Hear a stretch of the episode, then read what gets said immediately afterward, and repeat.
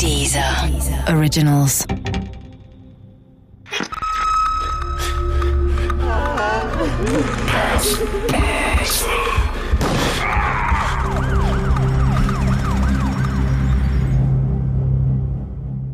Der aufmerksame Nachbar Teil 5 Die ermittelnden Beamten gingen davon aus, dass Yoshi den Mord an seinem ehemaligen Nachbarn penibel plante.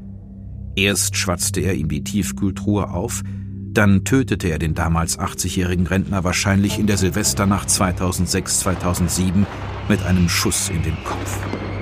Vielleicht prosteten sich Rolf Krusche und die beiden Männer zuvor noch auf dem Balkon zu und wünschten sich ein gutes neues Jahr. Danach zogen sich Yoshi und der Rentner zurück in die Wohnung. Der Rentner goss sich gemütlich in einen Ohrensessel, während Yoshi eine Pistole aus dem Blaumann holte, den Lauf auf die Stirn des überraschten Rentners setzte und im allgemeinen Feuerwerksgetöse abdrückte. Anschließend schleppte er den toten Rentner vermutlich zur Badewanne und packte eine mitgebrachte Säge oder einen Trennschleifer aus. Mit geübten Schnitten trennte er zunächst die Arme des Rentners an den Schultergelenken ab, anschließend machte er sich an die Beine. Handwerkliches Geschick hatte er ja in der Nachbarschaft immer bewiesen. Die Leichenteile des Rentners verstaute er in der Tiefkühltruhe, den Rumpf legte er ganz nach oben. Außer Rolf Krusche fiel die Abwesenheit des Rentners in den folgenden Jahren kaum jemandem auf. Yoshi setzte bewusst das Gerücht in Umlauf, der Rentner hätte gesundheitliche Probleme und würde zeitweise bei seinem Sohn in Dresden wohnen. Allerdings hatte der Alte keinen Sohn und auch keine anderen Verwandten, die ihn vermissten. Yoshi bezahlte regelmäßig die Miete, leerte den Briefkasten und erledigte Behördengänge im Auftrag. Alles sollte so wirken, als würde der Pensionär noch leben. Auch die Rentenversicherung fragte nie nach. Warum das so war, erfuhr Gerichtsreporter Henno Osberghaus im späteren Prozess gegen Yoshi. Ich habe in dem Prozess gelernt, dass Rentenversicherungen erst ab einem Alter von 95 Jahren einen Beleg verlangen, dass der Rentenempfänger noch lebt. So lange läuft also automatisch das Geld immer auf dem Konto ein und niemand fragt danach, lebt der Mensch noch oder nicht, wenn er nicht tot gemeldet wird. Und Josef S. hat ja alles getan, um das Verschwinden des Rentners zu verschleiern.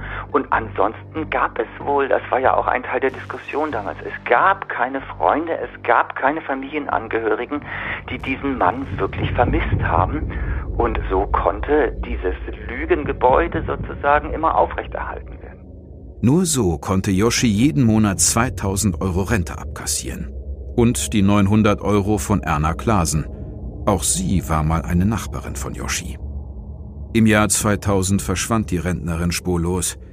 Bei der Durchsuchung von Yoshis Gewerberäumen fanden die Ermittler neben dem Personalausweis des Rentners auch den von Erna Klasen und ihre Krankenkassenkarte. Es liegt nahe, dass Yoshi auch etwas mit dem Verschwinden von Erna Klasen zu tun hat. Doch er schwieg sich darüber aus und eine Leiche wurde bis heute nicht gefunden. Ohne Leiche hat es die Staatsanwaltschaft natürlich schwer, ein Verbrechen aufzudecken. Das weiß auch Gerichtsreporter Henno Osberghaus. Diese Frau ist seit 18 oder 20 Jahren verschwunden, seit Ende 2000 und die Polizei geht davon aus, dass sie tot ist. Ich glaube aber, die Staatsanwaltschaft hat die Ermittlungen aufgenommen, aber da ist, glaube ich, nie was draus geworden, weil nach wie vor die Leiche fehlt. Vielleicht wäre der Mord an dem Rentner ohne meinen merkwürdigen Patienten nie entdeckt worden. Wahrscheinlich wurde Yoshi durch die Nervensäge Rolf Krusche aufgescheucht. Zum 1. Februar 2017 hatte Yoshi die Wohnung in der Ostseestraße im Auftrag des Rentners gekündigt. In die zwei großen Reisetaschen hätten die Leichenteile des Rentners hineingepasst. Es ist gut möglich, dass Yoshi die nächtliche Begegnung mit Rolf Krusche klargemacht hat, dass er einen privaten Ermittler an den Fersen hatte, der sich in seinen Waden festbeißen würde. Deshalb hatte er wohl alles vorbereitet, um die Sache in der Ostseestraße zu Ende zu bringen. Ohne das hartnäckige Verhalten von Rolf Krusche wäre ihm das wohl gelungen. Henno Osberghaus vom RBB-Magazin Täter, Opfer, Polizei ist der festen Überzeugung, dass Yoshi ohne Rolf Krusche das nahezu perfekte Verbrechen hätte begehen können. Zumal die Wohnung jetzt auch schon zu dem Zeitpunkt war bereits gekündigt, sollte in wenigen Monaten aufgelöst werden, zwei Monate später, glaube ich. Damit wäre dann die Kühltruhe verschwunden, damit wäre die Leiche endgültig verschwunden und das Verbrechen wäre bestimmt nie entdeckt worden. Im April 2018 verurteilte das Berliner Landesgericht Yoshi zu einer lebenslangen Freiheitsstrafe. Zudem stellte es die besondere Schwere der Schuld fest. Krusche kommt übrigens nicht mehr in meine Praxis.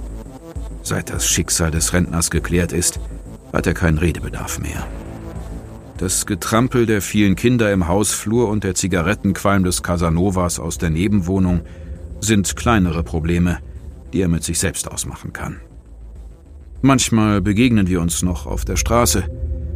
Wir grüßen dann einander wie entfernte Bekannte, die zu entfernt voneinander sind, um ein angespanntes Gespräch über das Wetter führen zu müssen.